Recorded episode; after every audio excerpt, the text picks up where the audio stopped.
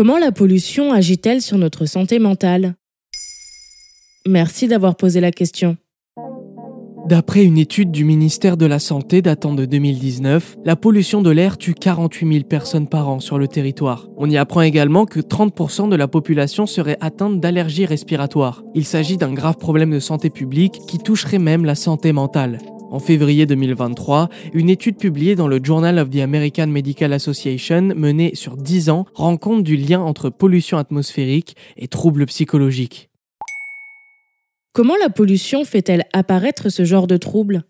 L'étude du Journal of the American Medical Association publiée en 2023 révèle que la pollution atmosphérique est un des facteurs d'inflammation du cortex préfrontal et de l'hippocampe. Ces zones du cerveau sont notamment liées à la maladie d'Alzheimer et aux symptômes dépressifs. En réalité, les polluants se déplacent au sein du système nerveux central. En réponse à ce corps étranger, ce dernier s'inflamme et libère des hormones attribuées au stress et à l'anxiété impliquées dans la dépression. Les trois polluants les plus virulents en tant que perturbateurs endocriniens sont les particules fines, le dioxyde d'azote et l'ozone.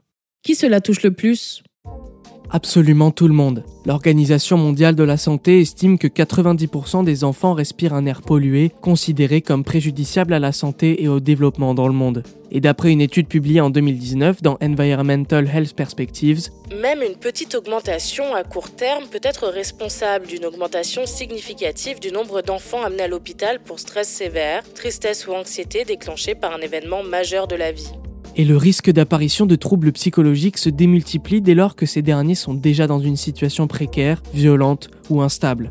Concernant les adultes, une étude publiée en 2019 dans PLOS Biology révèle que de longues périodes de pollution atmosphérique pourraient être liées à une augmentation de 17% des cas de troubles bipolaires, de 6% des diagnostics de dépression et de 20% des diagnostics de troubles de la personnalité. Même constat pour les personnes âgées. L'étude révèle L'exposition ambiante résidentielle à long terme aux polluants est associée à un risque accru de diagnostic de dépression chez les personnes âgées.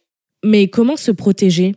Selon l'OMS, 3 200 000 personnes meurent prématurément de maladies imputables à la pollution de l'air à l'intérieur des habitations chaque année dans le monde. La première étape est ainsi d'améliorer la qualité de l'air chez soi. La plupart des polluants proviennent des appareils ménagers. Veillez à ce qu'ils soient à jour. Autrement, il est conseillé d'utiliser un purificateur d'air ambiant. Vous pouvez également aérer un maximum votre habitation. Pour vos trajets, il est possible d'utiliser des purificateurs pour voiture. Et en ville, vous pouvez porter un masque dans le métro notamment. Enfin, n'hésitez pas à vous faire aider si des symptômes venaient à apparaître. Des traitements médicaux existent.